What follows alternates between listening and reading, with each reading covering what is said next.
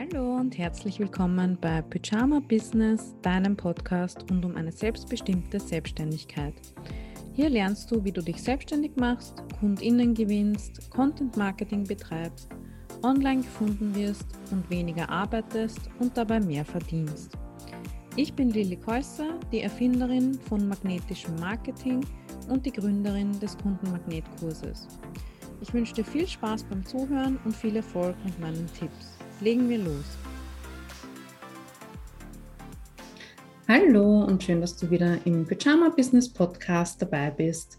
Ich habe heute wieder eine liebe Kundin von mir mitgebracht, die gerade ein ziemlich cooles Lebens- und Arbeitskonzept äh, lebt und darüber werden wir sprechen, über das Vanlife, also das Leben und Arbeiten in einem Wohnwagen mit Mann und Familie und eigenem Business und Coaching-Ausbildung etc. etc.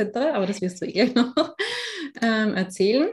Und wir wollen auch über die Themen Yoga und Resilienz, vor allem in Familien, sprechen. Liebe Selina, schön, dass du da bist. Herzlich willkommen. Ja, hallo Lili. Vielen Dank, dass ich heute dabei sein, da, dabei sein darf und eine Premiere feiern darf mit dir, ja, ein, Pod ein Podcast-Interview zu geben. Und ja, ich freue mich. Ja, ich mich auch. Sehr schön. Davon zu berichten. Ja, dann legen wir gleich los. Ähm, du bist Yoga-Lehrerin und machst gerade eine Ausbildung zur Resilienz Resilienz, Coaching und Trainerin. Ähm, magst du mal so ein bisschen erzählen, wie kam es? Also wie bist du zum Yoga gekommen? Ähm, du hast ja dann, glaube ich, auch als Yogalehrerin gearbeitet und jetzt eben zu diesem Coaching und ähm, Resilienz-Thema. Nimm uns da gerne mal mit rein, wie so dein, dein Weg war zu dem, was du heute machst. Ja, gerne. Ähm, also ich gehe davon aus, also ich denke, es hat seinen Anfang alles darin genommen, dass ich ähm, während dem Studium schwanger wurde mhm.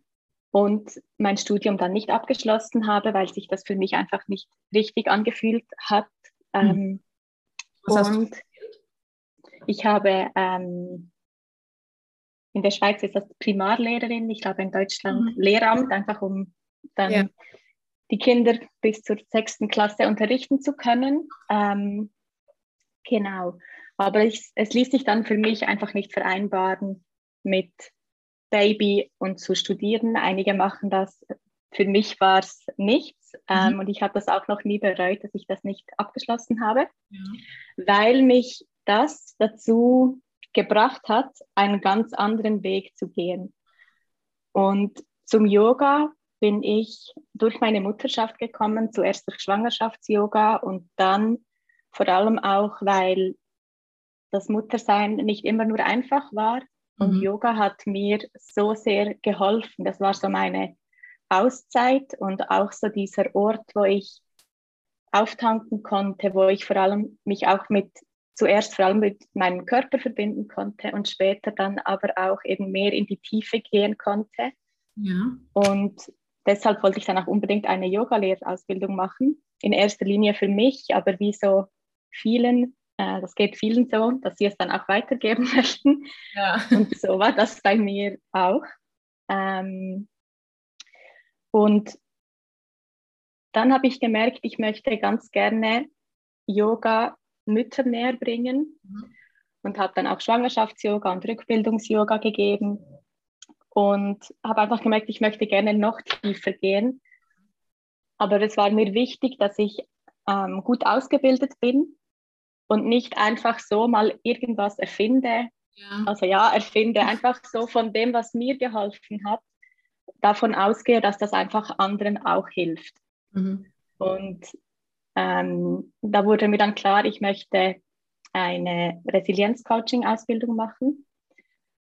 Ähm, weil mir das Wort irgendwie dauernd über den Weg gelaufen ist und ja. ich habe dann mich mehr damit beschäftigt.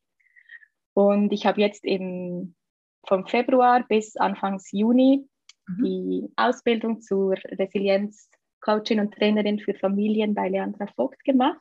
Mhm. Und es war so schön. Es war so ein Nachhausekommen. Also ich habe dann gemerkt, die Resilienz beschäftigt mich schon mein ganzes Leben. Und ich wusste einfach gar nicht, dass das Resilienz ist. Ja. Und ja, es gingen dann so ganz viele Lichter auf und mein Herz ging auf. Und einfach, weil ich gemerkt habe, es, es stimmt alles so schön zusammen und ich kann jetzt mit dem wirklich Müttern mhm. ähm, weiterhelfen. Natürlich, mir ist auch wichtig, auch Vätern, aber trotzdem, also wenn ein Papa das hört, ich coache auch Papas, ja. ähm, aber ich finde, die Mütter brauchen einfach noch viel, viel mehr mhm. Unterstützung und brauchen viel, viel mehr gesehen werden und ein Anerkennen von dem, was sie leisten. Mhm. Deshalb ist mein Fokus eben auf den Müttern. Ähm, genau. Hängt dein Herz an den Müttern. genau. Schön. Ich kann mich noch erinnern, letztes Jahr ähm, in der Mastermind-Gruppe, als du so gesagt hast, ja, du würdest gerne die Coaching-Ausbildung machen, aber du weißt noch nicht so und so. Und dann am Ende hast du gesagt, ja, du hast dich jetzt einfach angemeldet und du freust dich schon. Und jetzt ist es so cool, dass du jetzt schon wieder fertig bist mit der Ausbildung. Also das ist dann noch immer so mega, wenn man einfach ein halbes, dreiviertel Jahr später sieht, wie es dann weiterging und wo du jetzt stehst. Mhm. Also herzliche Gratulation. Ähm, zur bestandenen Ausbildung und dass du jetzt anscheinend genau das gefunden hast, wo du alles in dir vereinen kannst, oder? Und damit dann auch anderen Menschen und vor allem Müttern dienen kannst. Cool. Ja, vielen Dank, ja.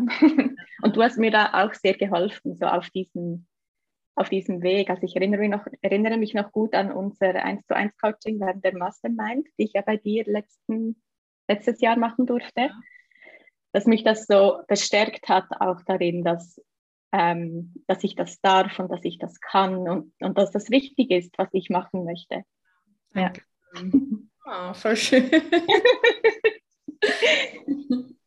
ähm, ich habe gerade vorher auf deiner Website, die ja gerade im Entstehen ist, äh, gespechtelt und da steht ein neuer Slogan: Mama werden und sein mit Yoga und Resilienz. Ähm, vielleicht fangen wir mal beim Yoga an. Du hast es schon mhm. gesagt, für dich war das so ein Ort einfach für dich und deinen Körper und dann auch noch mehr in die Tiefe zu gehen. Warum ist denn Yoga gerade für Eltern, Schrägstrich Mütter so wertvoll aus deiner Sicht? Ähm, aus meiner Sicht ist es so wertvoll, weil Yoga ganz viele Tools bietet, ganz viele Werkzeuge bietet, um mit sich selbst in Verbindung zu kommen und bei sich zu sein, um, um ein Selbstbewusstsein, also wirklich ein, ein Bewusstsein für sich selbst mhm. zu entwickeln. Und ich finde, als Eltern ist man so sehr im, im Außen, eben beim Kind. Ja. Und ich will, dass es dem Kind gut geht. Und gerade wenn, wenn die Kinder ganz klein sind, sie sind so angewiesen auf uns. Sie würden, sie würden sterben ohne uns und unsere Aufmerksamkeit. Und Yoga bietet da einfach die Möglichkeit, ähm, sich auch mal wieder mit sich selbst zu verbinden, um den eigenen Körper zu spüren. Ähm, und auch wenn sie größer sind, weil es wird nicht einfacher, es wird einfach anders. und ähm, man wird immer wieder auf neue Weisen herausgefordert und kann immer wieder wachsen und zweifeln und sich freuen und weinen und das ganze Spektrum. Mhm. Ähm, und was ich am Yoga so sehr mag, sind eben wirklich diese verschiedenen Tools, die es gibt. Zum Beispiel jetzt gerade vor dem Podcast-Interview habe ich ein Yoga Nidra gemacht. Das ist so eine Tiefenentspannung, mhm. ähm, wo man häufig auch einschläft und einfach so wie ein Power Nap hat, aber der Körper wird ganz ents also entspannt sich aber zum Beispiel auch die Atemübungen, weil als Eltern ist es ja auch so schwierig, Zeit zu finden für sich. Und Atemübungen, die gehen immer. Wir mhm. atmen sowieso. Also Atemübungen kann man immer machen. Das Einzige, was einen vielleicht hemmt, ist der Gedanke, was denken die anderen, wenn ich jetzt hier irgendwie eine Wechselatmung mache und meine Finger immer an der Nase habe. Aber grundsätzlich ja, gibt es einfach so viele Tools, die man immer anwenden kann, auch im Alltag. Und ich, ich möchte auch ganz bewusst das so loslösen von diesem Bild, das einem leider auf Social Media von Yoga so ähm, dargestellt wird, dass es einfach um so ganz krasse Posen geht und mhm. durchtrainierte, schlanke Körper. Ähm, weil das ist für mich nicht Yoga. also das ist ein Teil von Yoga, das ist auch okay. Mhm. Aber Yoga ist einfach viel, viel, viel, viel mehr als krasse Posen. Ja. ja. ja. Und ist es nicht auch so, dass man über den Körper schneller ähm, zum Beispiel seine Laune ändern kann oder die eigene Energie? Also dass da eben auch solche körperlichen Übungen ganz schnell ähm, Auswirkungen oder Einfluss darauf haben, wie wir uns okay. fühlen, oder? Also eben jetzt so ein Yoga Nidra oder Atemübungen oder ein paar Posen. Da kann man halt auch schnell dann was bewirken, oder? Ja, genau. Also der Atem ist ja mit der, mit der Psyche verbunden, also mit dem Mentalen. Und deshalb, also zum Beispiel, wenn wir aufgeregt sind, atmen wir ganz schnell. Und wenn wir dann bewusst lang, also tief atmen, dann beruhigen wir uns auch wieder. Oder wenn man wenig Energie hat, hat gibt es auch Atemübungen, wo man bewusst schnell atmet, ähm, mit der Feueratmung, um eben mehr Energie in den Körper zu bringen. Ähm, und dann natürlich auch die verschiedenen Yoga-Posen. Genau, gibt es solche, die eher beruhigen, solche, die eher ähm, ja, den Körper wach machen und so weiter. Mhm. Genau, ja. es ist also sehr, sehr viel, vielfältig. Ja, cool. Mhm. Und der zweite Part bei dir ist ja die Resilienz. Ähm, vielleicht erstmal, was ist Resilienz überhaupt und wie würdest du das auch für dich definieren? Mhm. Also Resilienz ähm, wurde lange als die Fähigkeit beschrieben, also diese Menschen, die achtmal nein, siebenmal umfallen und dann achtmal aufstehen. Mhm. Also dieses immer wieder, egal was kommt, sie stehen wieder auf. Ja. Ähm, was damit zusammenhängt, so es kommt ähm, etwas, das einen umschmeißt und man geht wieder in die Ursprungsform zurück. Mhm. Also so wie ein, ähm, wie soll ich das erklären? Wie, ja, so ein Stehaufmännchen, genau. Oder auch etwas so aus Gummi, das sich zwar so ganz verzieht, mhm. aber es geht dann wieder zurück in die alte Form.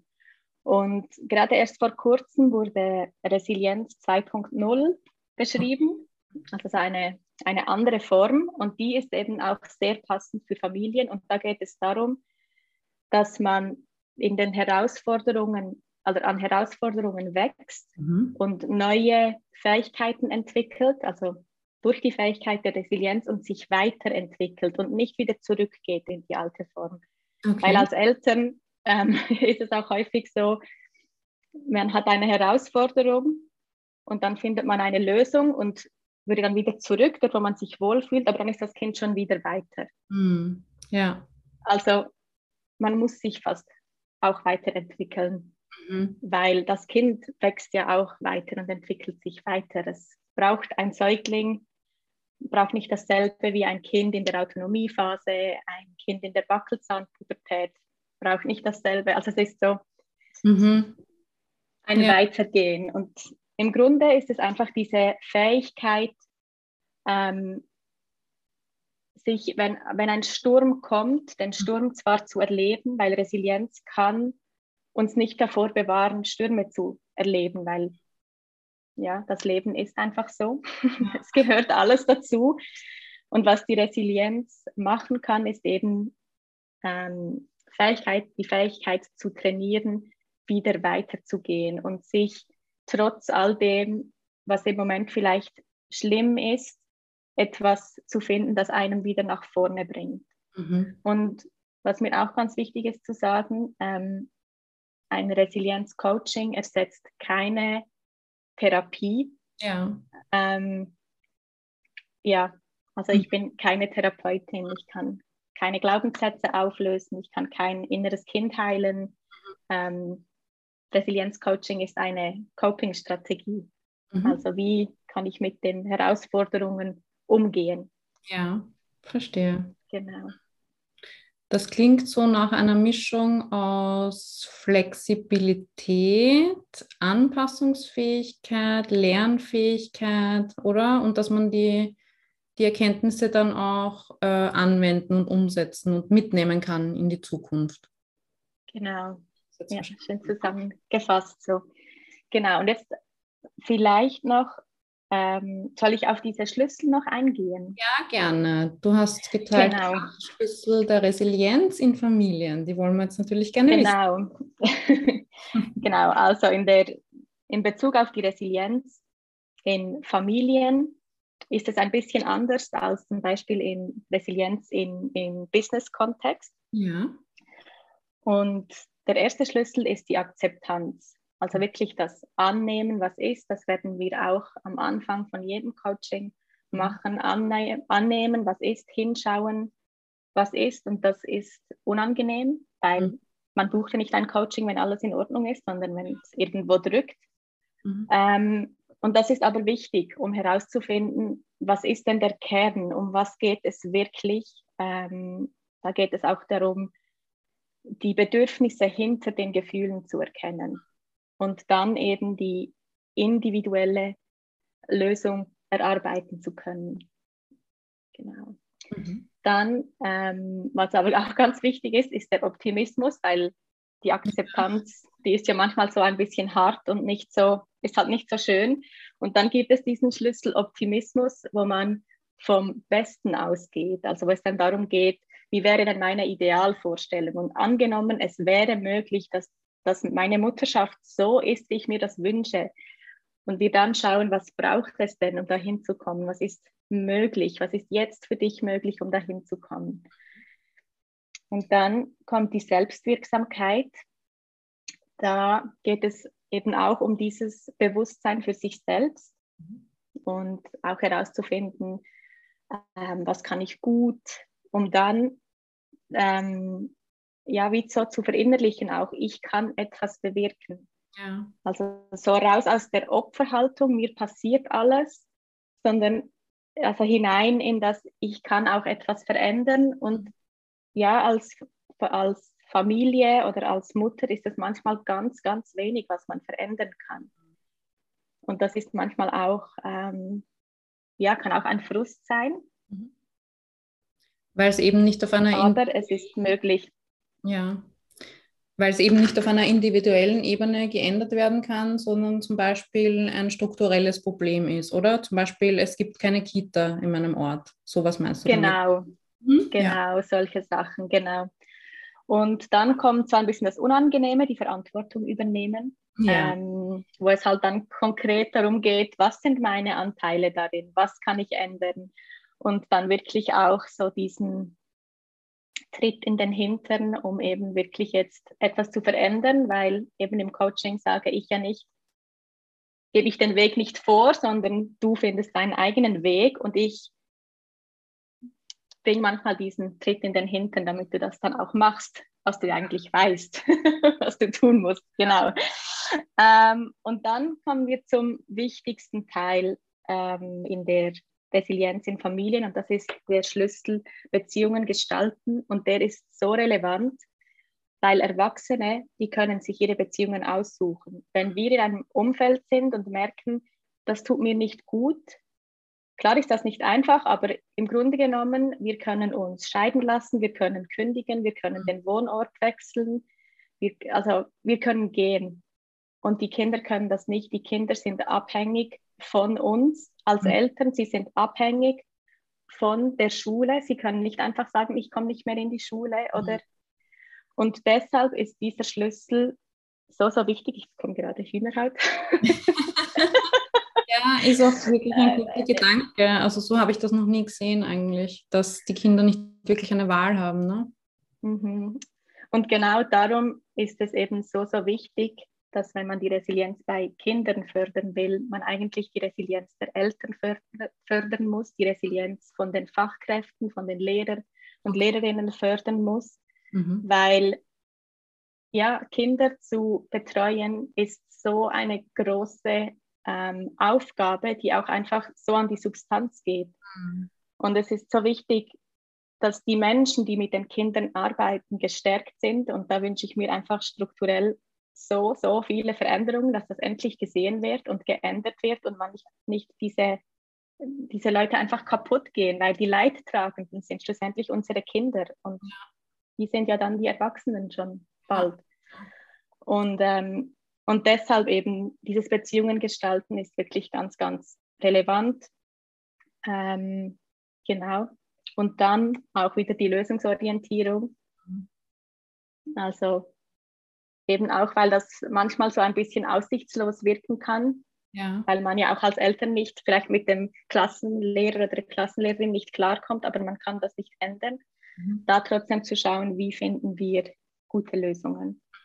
Und dann noch die Zukunft gestalten und ähm, da geht es dann auch um, um kleine Dinge, eben auch wie so Entlastung im Alltag. Da könnte ein Beispiel sein, dass man zum Beispiel ähm, Meal Planning macht, obwohl das zu Beginn mehr Aufwand ist. Mhm. Eben so etwas, wo man denkt, oh, also ja, ich würde jetzt lieber irgendwie auf dem Sofa sitzen und ein Buch lesen. Ähm, aber langfristig spart das ja viel Stress. Mhm. Und dann kommen wir zum letzten Schlüssel und der, ähm, das ist das Kohärenzgefühl. Und das ist so ein Schlüssel, den bringe ich nicht immer ein im Coaching, okay. weil nicht alle Menschen haben ein gutes Verhältnis zu allem, was ist oder zu Gott oder zu Universum oder wie man auch immer das nennen will. Ähm, aber wenn Menschen einen guten Bezug dazu haben, also einen positiv geprägten ähm, Bezug, dann ist dieses Kohärenzgefühl der kraftvollste Schlüssel, den es gibt. Mhm. Weil dieses alles, was ist, was auch immer das für dich ist, das ist ja immer da. Mhm. Und das kann dir nie irgendjemand wegnehmen und daraus kann man so viel Kraft schöpfen. Mhm. Und gerade auch für Kinder ist das wunderschön, weil gerade auch wenn sie eben vielleicht in einem Umfeld sind, wo sie sich nicht wohlfühlen, manche Kinder haben dann einen imaginären Freund oder haben ihr Kuscheltier oder was auch immer. Und das kann ihnen so viel Kraft geben und so viel Halt. Ähm, ja, dass es einfach ganz schön ist, wenn das passt. Aber wenn das für jemanden nicht passt, dann wird das respektiert, weil ja, also da gibt es nichts dran zu rütteln, entweder ja oder nein. Mhm. Ich kann niemandem beibringen, vertraue doch in das, was ist. Das ja. übersteigt meine Möglichkeiten. Ja. Finde ich aber auch wichtig, genau. das sagt eben für jede Person so, wie es passt. Und ich genau. passe dann auch natürlich das Coaching drauf an. Ne? Also es ist genau. ja immer so ein individueller Prozess und das ist ja auch das Schöne am Coaching, dass man auf jede Person ähm, so individuell eingehen kann, finde ich. Genau. Und was mir noch wichtig zu sagen ist, also im Coaching gehen wir nicht jeden Schlüssel durch, mhm. sondern häufig gibt es so ein Gemisch aus ja. allem und halt je nachdem, was die Person braucht, gehe ich individuell darauf ein. Mhm. Ähm, ja, wir haben nicht einen fixen Plan, wo ich sage, heute müssen wir diesen Schlüssel bearbeiten, sondern ja. ich schaue dann einfach, was die Person braucht und genau. wir. Ja. Was gerade so ansteht. Mhm. Genau. Schön. Vielen Dank für die Schilderung. Das äh, Bitte gerne. macht auf jeden Fall Sinn. Ne? Und ist ja auch, das, da sind noch viele Teile dabei, die so ganz grundlegende ähm, Grundpfeiler sind von Coaching. Ne? Also ganz, ganz mhm. wichtig, das auch nochmal so zu benennen, glaube ich. Ja. Ja. ja. Okay. Ähm, du bist ja selbst selbstständig und äh, selbstständige Mutter, also Mompreneur. Und wie war das denn für dich? Also welchen Herausforderungen bist du da begegnet? Oder vielleicht auch andersrum, was könnten so Themen sein, mit denen Mütter zu dir kommen können? Ähm, also Herausforderungen können ganz vielfältig sein. Eine könnte zum Beispiel sein Mental Load. Ja. Ähm, ja, das ist ein Klassiker. Mental Load ist so dieses an all die vielen kleinen Dinge und auch großen Dinge, die jemand im Alltag denken muss, wenn man Kinder hat. Mhm. Das gibt es auch ohne Kinder, aber mit Kindern ist der einfach größer. Ja. Ähm, und man sagt ja manchmal auch Familienmanager, weil es einfach so ist. Man muss an, an so viele Dinge denken, also an das, das, der ganze Haushalt, dann alles, was die Kinder benötigen, also die, die Kleider, die Schuhe, die wachsen ja auch, es muss ja auch immer wieder alles ausgewechselt werden. ähm, Termine. Ja, genau, Termine, Arzttermine, dann vielleicht auch Zeit für sich selbst, irgendwelche Playdates organisieren, ähm, die, die ganze Kinderbetreuung organisieren, vielleicht noch, also einfach ganz, ganz viele Dinge. Es ist auch häufig ganz schwer, das alles zu benennen, weil es einfach so viele Dinge sind, wo jemand von außen denkt, und darüber machst du dir Gedanken. Mhm. Also, aber ja, jemand muss daran denken. Genau. Ähm, und der ist einfach immens und häufig ähm, ist er einfach bei der Person, die halt die Haupt-Care-Arbeit übernimmt, mhm. am größten. Und häufig ist es dann für den Partner oder die Partnerin auch ein bisschen schwierig nachzuvollziehen, ja. was sich diese Person denn eben für einen, angeblich für einen Stress macht. Also ja. das ist so ein. Ja, ja. Entschuldige, was wolltest du sagen damit? eben, das ist so ein Thema, das ja, das ich glaube fast allen Müttern begegnet. Hm. Damit hängt auch dieser Mom-Brain zusammen. Also ich bin auch so, wenn wir also jetzt ist es besser, seit wir auf Reisen sind, aber vorher war es wirklich so, wie ich ging mit den Kindern einkaufen, ist so, wo ist der Autoschlüssel, wo ist mein Portemonnaie? Also einfach, dass man so keine Ahnung hat, wo man seine Sachen hingelegt hat, weil man einfach an so viele Dinge gleichzeitig denkt und dann ist eben der Schlüssel irgendwo. Ja. Also ich habe mein, ich hab mein Handy auch schon bei meinen Socken gefunden und der Schlüssel irgendwie im Kühlschrank, weil einfach, ja, eben. Viel auf einmal, genau. Genau.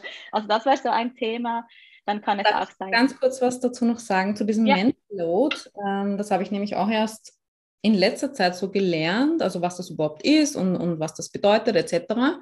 Und da fand ich es auch total spannend, diesen Aspekt, ähm, wenn dann zum Beispiel der Partner fragt, ja, was soll ich dir abnehmen oder was soll ich machen, was soll ich helfen, dann ist das ja wieder eine Aufgabe für die andere Person, das quasi zu organisieren, formulieren, auszulagern, zu erklären.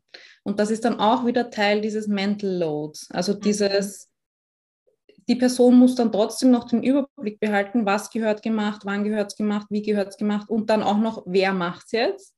Und mhm. das ist dann so das Ding. Ne? Also die andere Person will helfen und kann aber nicht wirklich was von diesem Mental Load wegnehmen, sondern gibt vielleicht sogar noch was dazu, ne? diese Koordinationsarbeit. Also ist für dich dann so das Ziel, dass der Mental Load aufgeteilt wird, so 50-50? Oder hast du da schon irgendwie, kannst du da den HörerInnen vielleicht schon irgendwas mitgeben, wenn sie sagen, ah ja, da, da erkenne ich mich jetzt darin?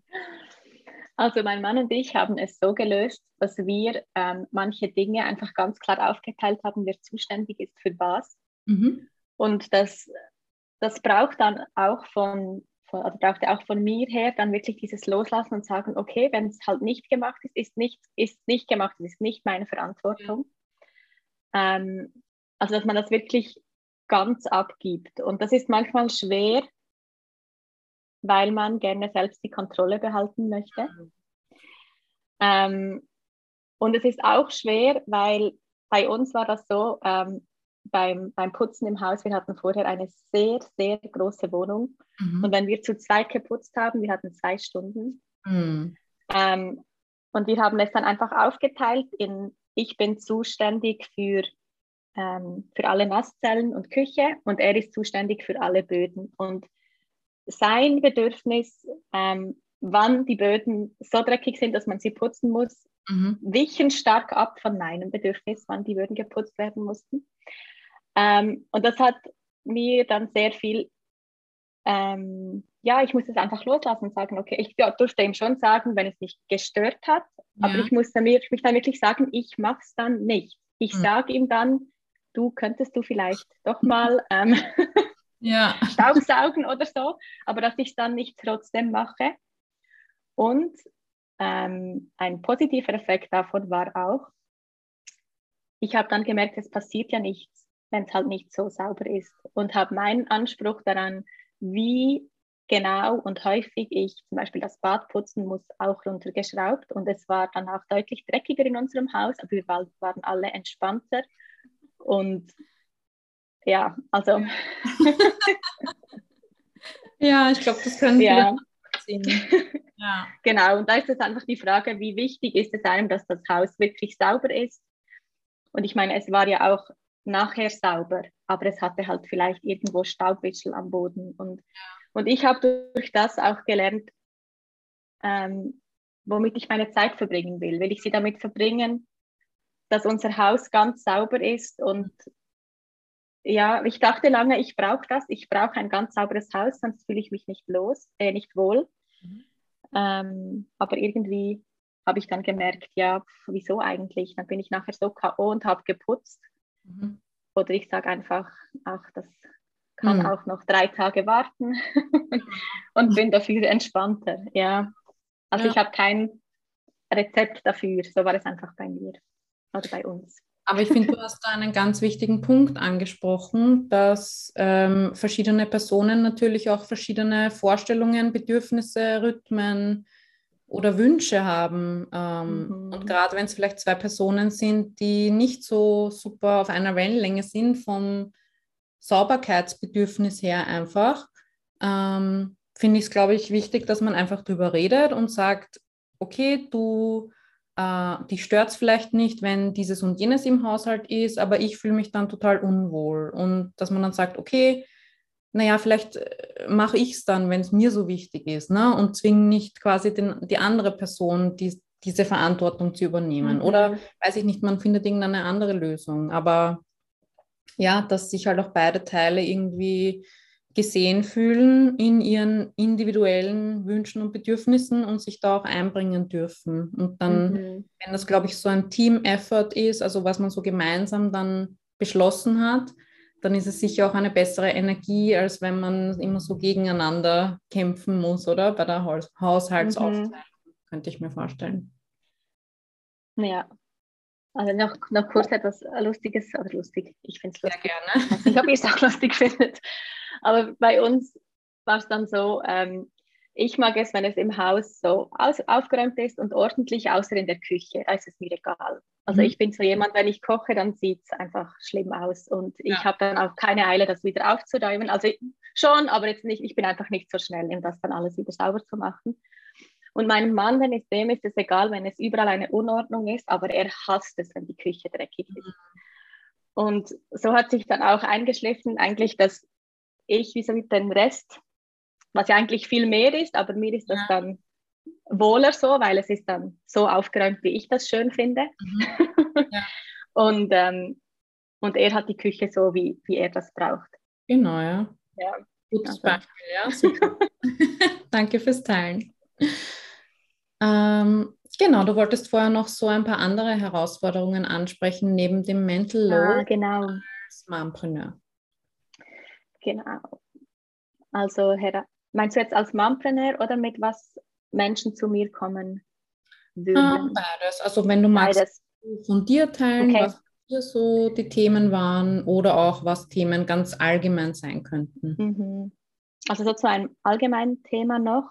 Mhm. Ähm, so Geschwisterstreit ist auch so ein häufiges Thema, mhm. ähm, wo einfach dann ganz individuell geschaut wird, woran liegt es. Mhm. Ähm, ist auch bei mir ein Thema mit meinen Kindern, die sind fast fünf und bald sieben. Ähm, die können schön spielen und auch schön streiten.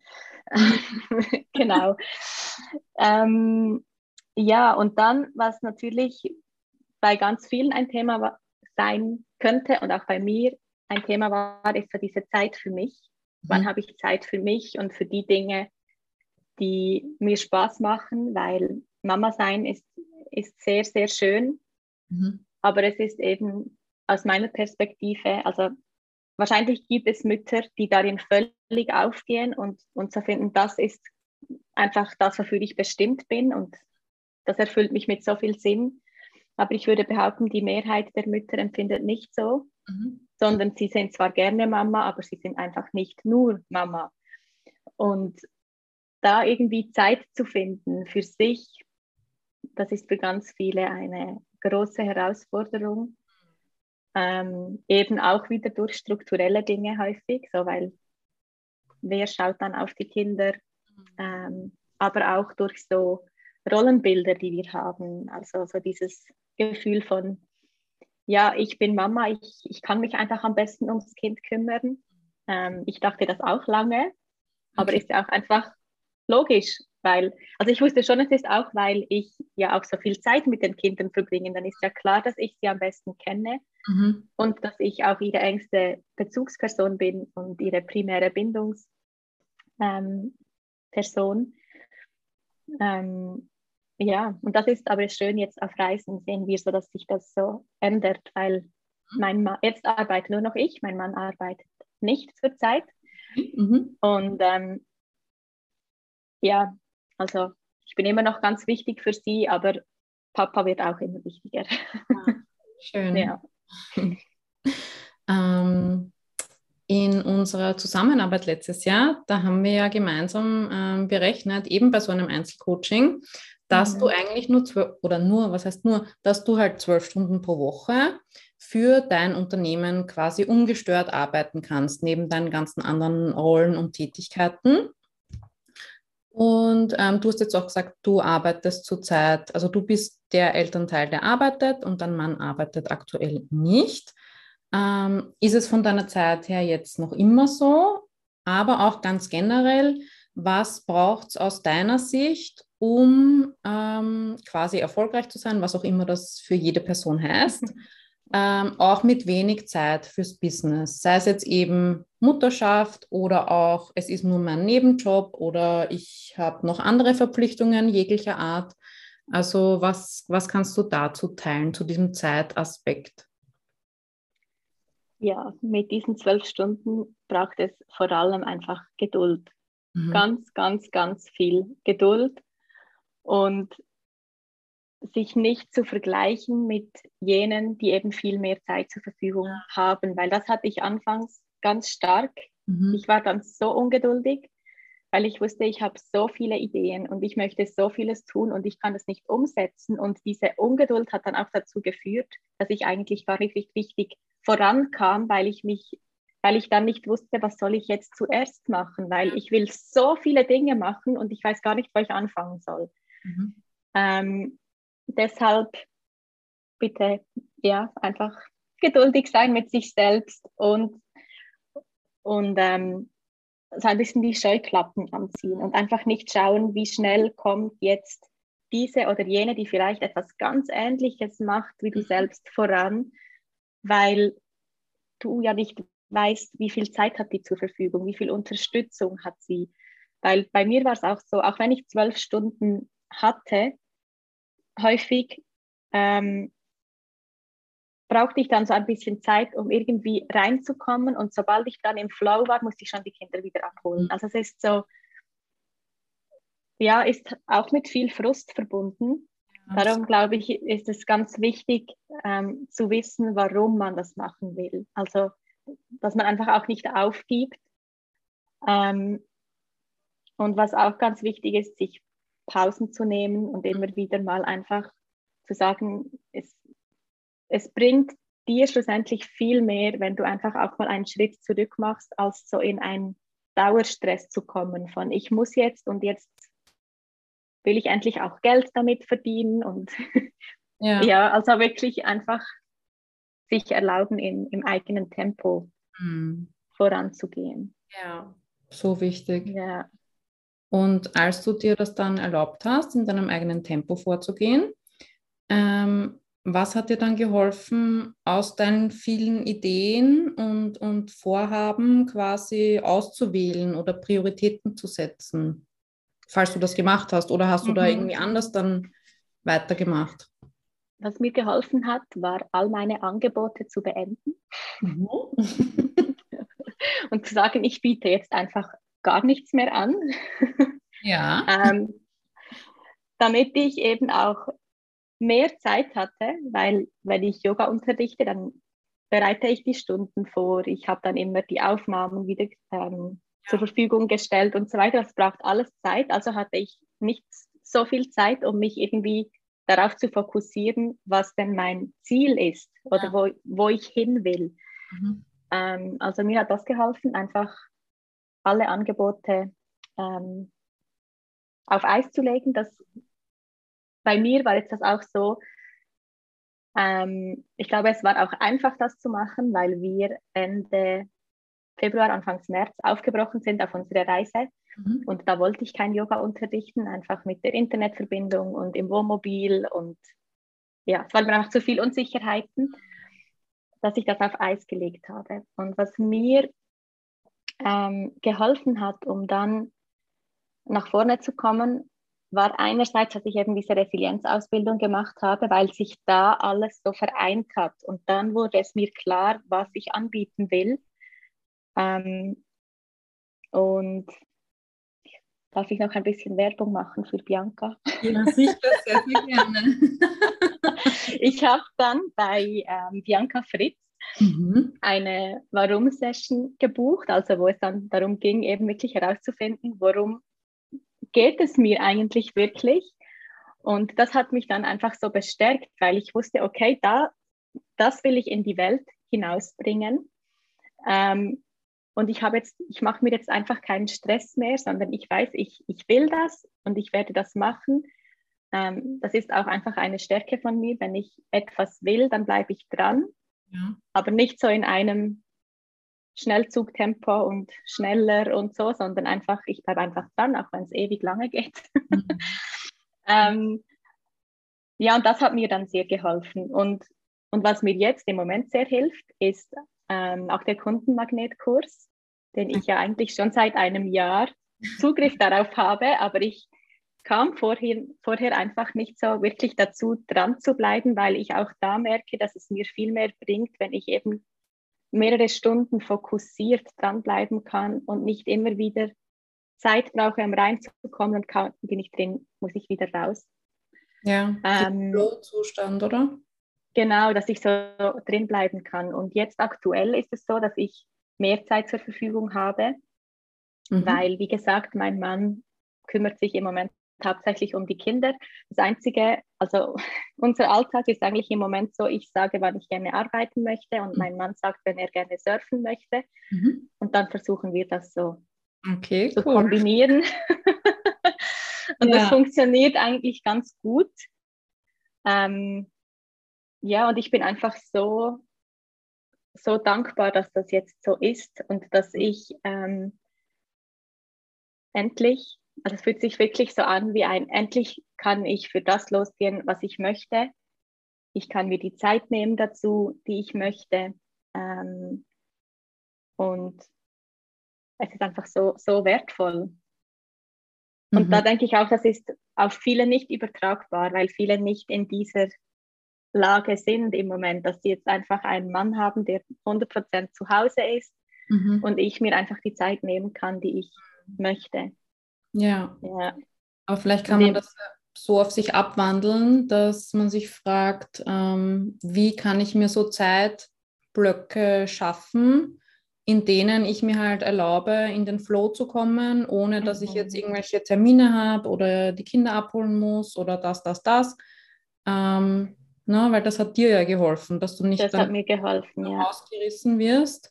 Ja. Und vielleicht, oder nicht vielleicht, sondern wahrscheinlich ist das ja auch möglich, ohne jetzt mit dem Van durch die Welt. ja. Also, da kann man sich dann halt wirklich je nach den eigenen Möglichkeiten vielleicht überlegen, wie kann ich mir Zeit für mein Business freischaufeln. Das ist, mhm. glaube ich, so eine gute, eine gute Ableitung davon. Ja.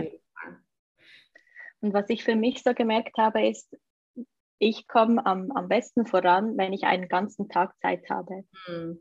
Weil ich nie im Voraus weiß, wie lange brauche ich, um in den Flow zu kommen. Mhm. Und wenn ich dann einfach weiß, ich kann einfach den ganzen Tag dranbleiben, ja. dann komme ich auch nicht so innerlich in einen Stress, dass ich weiß, oh, aber um eins muss ich dann ja. schon wieder los. Ja. total cool, wenn man pro Woche so ein, zwei Tage hat oder mhm. gerne mehr, ohne Termine eben, ohne Zoom-Calls, ohne ich muss jetzt irgendwo hin oder so, weil man dann eben sich die Zeit nehmen kann, um diese Sachen umzusetzen und vielleicht, wenn man dann schon drinnen ist, dem auch nachzugehen und das auch wirklich vielleicht weiterzubringen, zu Ende zu bringen, ähm, wenn man eben gerade so drin ist. Da entstehen ja. meistens auch die besten Arbeiten, finde ich. Genau. Gut. Ähm, du hast schon jetzt mehrmals angesprochen, dass du gerade auf dieser Reise bist. Ähm, du reist äh, mit deiner Familie im Van durch Europa. Ähm, kannst du dazu noch was sagen? Also so, warum die Entscheidung zu diesem Schritt? Auch die mhm. Vorbereitungen mhm. würden uns, glaube ich, alle interessieren. Also wie packt man dann sein Leben zusammen und in einen Wohnwagen hinein?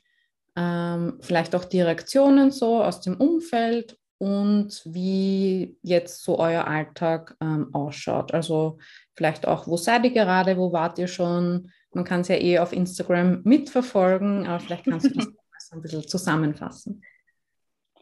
Ja, gerne. Ähm, also angefangen hat das alles eigentlich vor sieben Jahren, als ich schwanger war mit unserem ersten Sohn. Da waren wir in Portugal.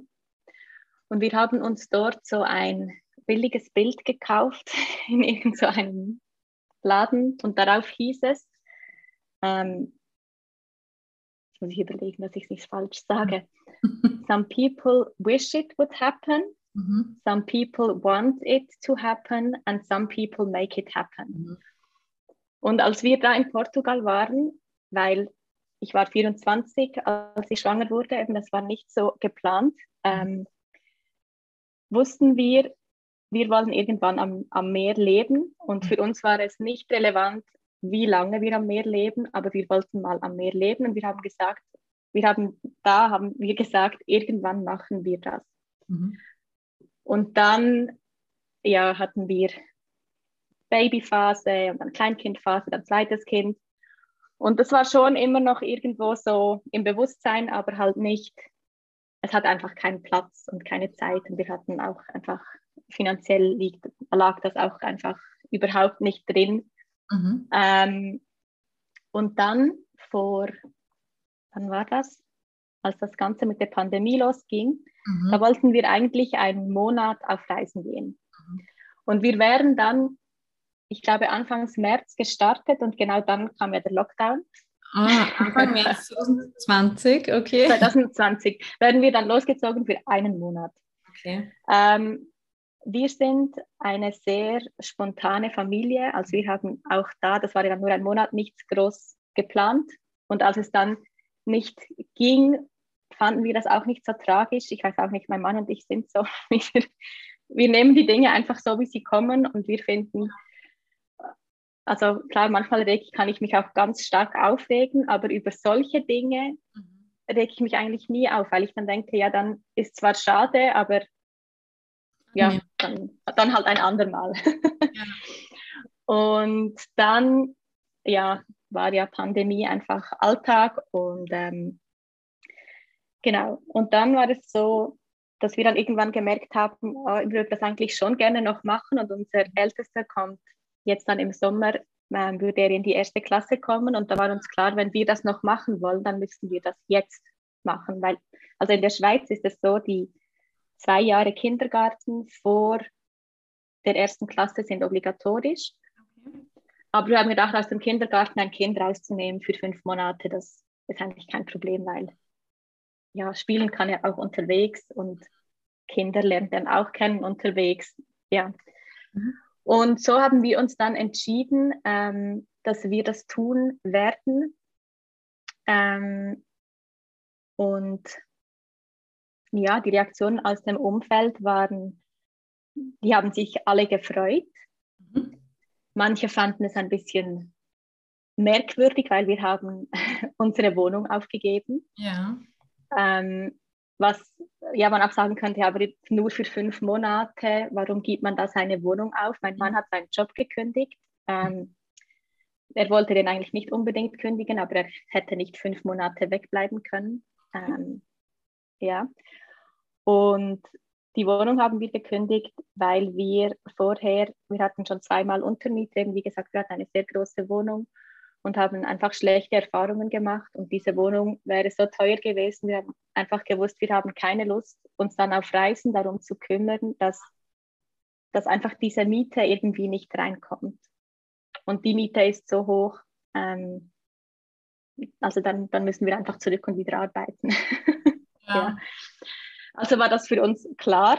Ähm, und ja, wir sind einfach so spontane Macher irgendwie, weil auch wenn wir, der Plan war ja, wir kommen dann zurück nach fünf Monaten, also Ende Juli, suchen uns dann eine neue Wohnung. Mhm.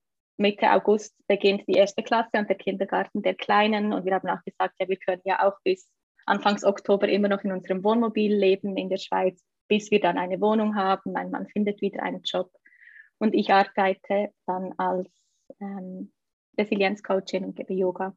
Mhm. Genau, und wir waren schon, also gestartet haben wir dann auf Sardinien, weil wir Sardinien schon sehr gut kennen. Mhm. Und wir auch wussten, für die Kinder ist das einfacher, wenn wir an einen Ort gehen, den sie schon kennen. Ja. Ähm, weil für die Kinder ist das ein bisschen schwierig. So, wir gehen jetzt fünf Monate auf Reisen und unser ganzes Hab und Gut, das haben wir eingelagert. Also es war schon so ein bisschen, wir haben ja immer gesagt, das ist jetzt bei diesen Menschen im Keller. Mhm. Ähm, also stimmt auch, ja, ja, aber das war für sie so ein bisschen, schon ein bisschen merkwürdig irgendwie. ähm, und wir, hat, wir reisen ohne Plan. Also mhm.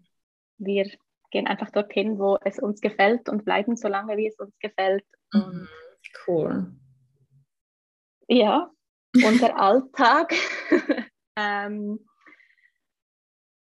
unser Alltag, ja, ist ein bisschen schwierig. Es ist jeder Tag ein bisschen anders, aber natürlich haben wir Routinen, die immer mhm. noch gleich sind, was ja auch für die Kinder mhm. wichtig ist. Aber wir sind viel flexibler geworden. Also zum Beispiel gerade so abends ins Bett gehen. Also klar, die Kinder sind auch schon ein bisschen größer geworden, aber manchmal gehen sie halt um acht ins Bett, manchmal um neun, manchmal um zehn, wobei das schon die Ausnahme ist. Mhm. Ähm, aber das stresst uns nicht mehr so, weil wir einfach wissen, ja, es, sie können ja dann auch länger schlafen morgens. Ja. Ähm, genau. Und wenn ich arbeite, an den Tagen, an denen ich arbeite, ist eigentlich der Alltag häufig so, dass wir noch zusammen frühstücken und ich dann zu arbeiten beginne. Auch da schwankt es einfach so zwischen mhm. acht und zehn. und danach macht mein Mann irgendwas mit den Kindern. Ähm, wir waren auch schon auf einem Campingplatz, da konnte ich immer in, in einen Coworking Space. Mhm. Manchmal arbeite ich auch in, in Restaurants. Mhm. Das geht eigentlich auch ganz gut, aber ich mag das nur, wenn es nicht zu laut ist. Ja. Ähm, und ich muss vielleicht noch sagen, zum Arbeiten, bisher habe ich ja noch keine Coachings gegeben. Also ich arbeite vor allem einfach im Sinne von, dass ich die Ausbildung gemacht habe, mhm. dass ich ähm, eben an meiner Webseite arbeite, meine Angebote ausfeile. Also das ist, ist meine Arbeit oder war meine Arbeit bis anhin. Mhm. Und ähm, ja, und manchmal machen wir auch so, das ist ganz praktisch manchmal auch, dass ich einfach am Vormittag arbeite und am Nachmittag machen wir dann was zusammen. Und wie gesagt, sind wir einfach auch so ein bisschen abhängig davon, wann die Wellen gut sind und, ähm, und organisieren uns dann um das herum. Ja. Und obwohl ich auch surfe, hat wie mein Mann Priorität, auch weil ich habe die Arbeit, die mich so sehr erfüllt. Ich habe dann manchmal auch gar nicht so Lust, um jetzt nochmal wieder etwas nur für mich zu machen. Ich genieße ja. dann durch das auch die Zeit mit den Kindern wieder mehr. Mhm. Und für meinen Mann ist das einfach das Größte, wenn er surfen gehen kann. Also ja, wir können das ja zum Glück so ganz flexibel ja. Gestalten. Cool. Genau. Und wir haben uns vorgenommen, wir sind noch nicht so gut darin, aber wir üben darin, uns darin, immer am Sonntag zusammenzusetzen und eigentlich die Woche so ein bisschen grob zu strukturieren. Mhm. Ähm, genau, und um noch zu sagen, wo wir jetzt sind, äh, jetzt gerade sind wir in Portugal, schon seit zweieinhalb Monaten. Ja. Mhm. Vorher waren wir noch in Spanien und ganz kurz in Frankreich, weil das Wetter in Spanien so schlecht war. Ähm, und aktuell sind, machen wir sozusagen Urlaub vom, vom Wohnmobil und sind gerade in einem wahnsinnig tollen ähm, Öko-Resort, heißt das. Mhm. Ähm, ja, wo wir so in einem, in einem Tiny House mhm. leben und wir genießen es gerade sehr, weil es hat auch so einen kleinen Naturpool und eine Skatebowl mhm. wo ähm, die Kinder rein können und mein Mann und ich am Abend, wenn die Kinder schlafen, noch kurz gehen können, weil es so nahe ist vom, vom Haus. Also es ist wirklich so wie, also es klingt vielleicht ein bisschen, ähm, ja nicht blöd, ich möchte nicht so abgehoben klingen, aber es ist für uns wirklich so, weil das, das Leben im Wohnmobil ist schon auch so Alltag. Mhm. Und jetzt ist es gerade so ein bisschen wie Urlaub. Also ja, so wie sich sonst Urlaub ja. Anfühlt. Ja, kann ich gut verstehen. Ja. Genau, und auch so, dass wir halt nicht Frühstück machen müssen, sondern dass ja. wir im Restaurant essen können, also das dazugehört und einfach halt so kleine, ja. kleine Dinge. Ja. ja, mega. Das heißt, ihr seid eher so an Küstenstädten unterwegs, wo ihr dann eben auch surfen könnt. Also daran orientiert ihr euch bei der Ja, genau. Planung? Okay, verstehe. Ja, wir sind häufig einfach an, an den Küsten unterwegs. Wenn, wenn, ja, wenn lange keine Wellen kommen, dann machen wir auch mal so ein bisschen was im Landesinneren, aber mhm. ansonsten sind wir eigentlich immer dort, wo, wo die Wellen sind, ja. Strand zu Strand, sehr schön. Okay. Und ähm, wie geht es jetzt weiter bei euch? Also du hast jetzt dein Business aufgebaut, vorbereitet, bist jetzt bereit, bald rauszugehen damit, oder? Ja. Und was kommt dann in Zukunft auf euch zu? Ja, in Zukunft ähm, erzähle ich jetzt das hier zum ersten Mal öffentlich. Mhm. In Zukunft werden mein Mann und ich ähm, mit den Kindern noch ein Jahr lang weiterreisen. Uh. Ähm, puh, das war eine sehr, sehr, sehr schwierige Entscheidung, ja. die wir da treffen durften. Mhm. Ähm, so diese Frage, reisen wir weiter, gehen wir zurück in die Schweiz oder bleiben wir in Portugal? Das war für uns auch immer eine Option. Mhm. Wir wollten uns auch immer Portugal näher anschauen, um herauszufinden, ob wir vielleicht hierher auswandern möchten. Und das war ein sehr spannender Prozess weil an manchen Tagen waren wir voll so, okay, wir gehen zurück in die Schweiz.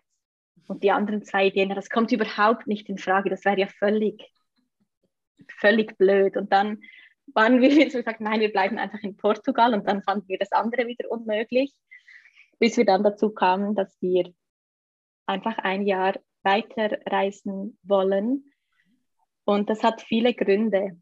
Aber ein ganz wichtiger Grund war, dass wenn wir zurückgehen in die Schweiz, ähm, dann muss mein Mann wieder 80 bis 100 Prozent arbeiten, weil ich einfach noch zu wenig verdiene, um uns, damit wir Teilzeit arbeiten könnten oder ich einen größeren Teil übernehmen könnte.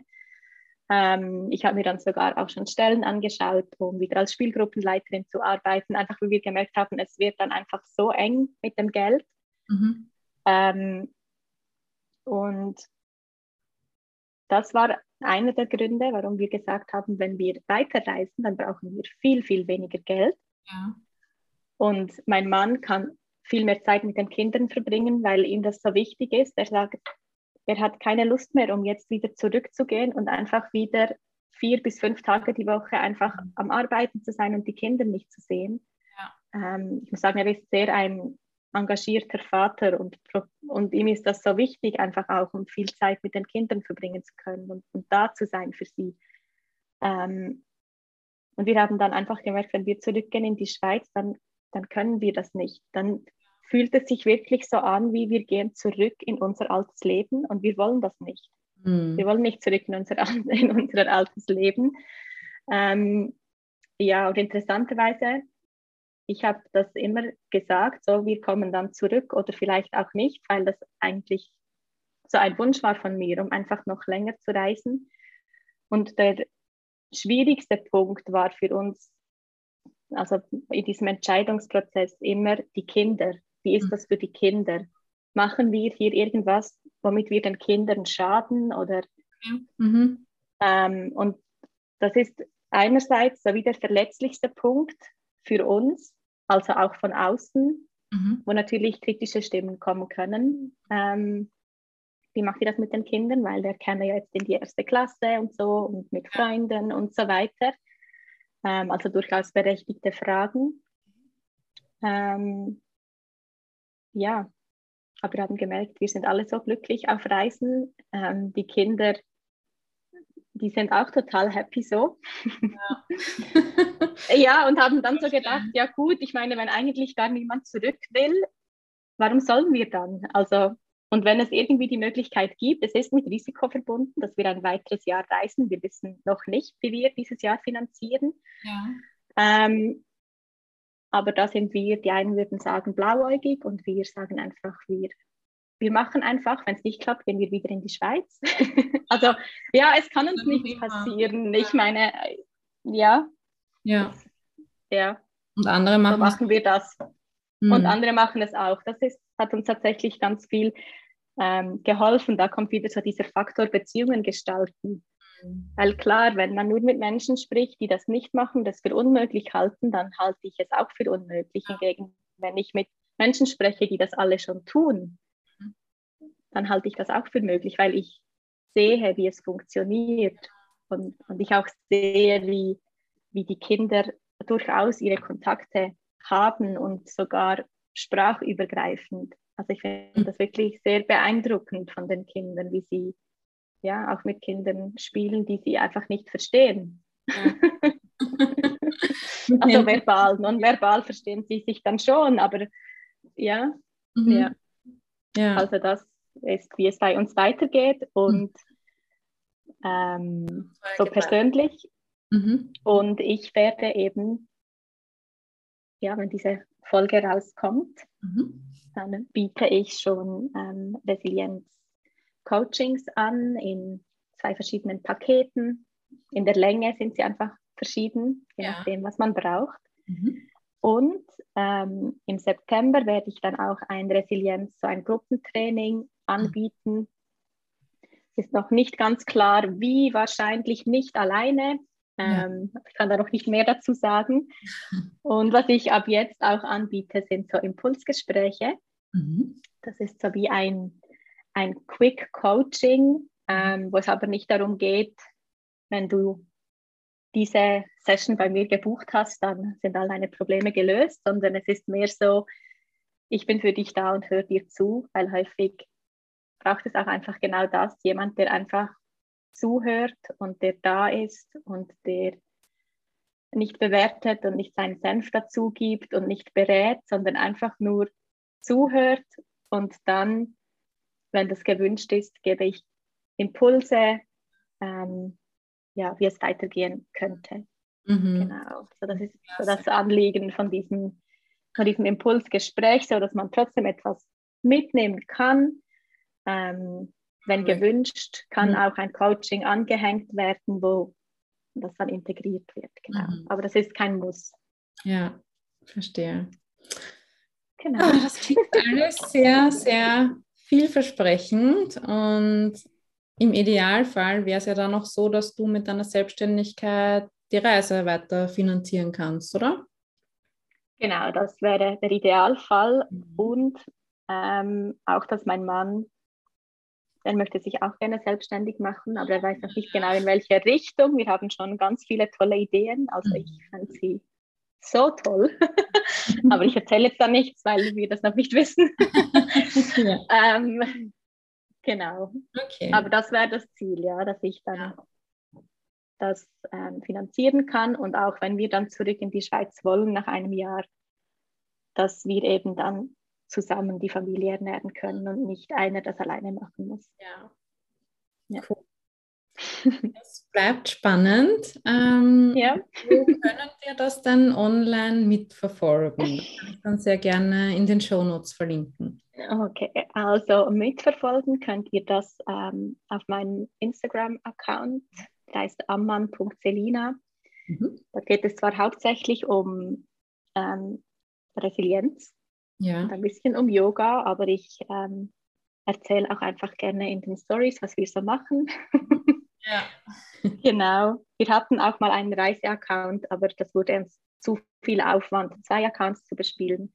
Ja. Deshalb, ja, wenn du die Reise mitverfolgen möchtest, dann auf Amselina, nein, nicht Amselina, das ist die Webseite, amman.selina. Ja, werde ich verlinken. so Insights und die Resilienz ist dort okay. versorgt. Und ansonsten dann auf meiner Webseite Die dann genau. ganz neu online geht, oder? Bald. Genau. Ja, ganz bald. ja, sehr schön. Werde ich dann auch gerne verlinken ähm, in den Show Notes.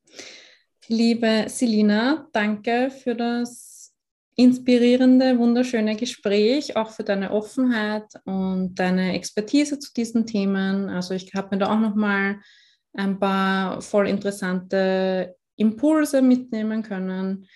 Und auch wie du jetzt am Ende gesagt hast, ihr wollt nicht mehr in euer altes Leben zurück. Das war dann wieder so der Kreis, der sich geschlossen hat, so ganz am mhm. Anfang. Eben nicht dieses Stehaufmännchen, das dann eigentlich immer wieder in derselben Situation mhm. ist, sondern eben sich weiterentwickeln und mitgehen mit dem Flow und so. Also ja, ganz, äh, ganz, ganz viel Freude und Erfolg für eure weitere Reise. Und ich wünsche euch natürlich, falls ihr dann auch beide selbstständig seid, ganz, ganz viel Erfolg damit. Und ich glaube, du hast ein mega cooles Angebot jetzt kreiert. Und ich wünsche dir, dass das ganz viele Familien auch erreicht und bereichern darf. Ja, vielen, vielen Dank. Ich fand es auch ganz schön, mhm. hier mit dir zu sprechen und zu erzählen. Und vielen Dank für die Möglichkeit auch, dass Sehr ich dir von meinem Herzensprojekt erzählen durfte. Ja, freut mich. Und dein erstes Podcast-Interview. Ich fühle mich geehrt. Ja, genau. Super, danke dir. Ja.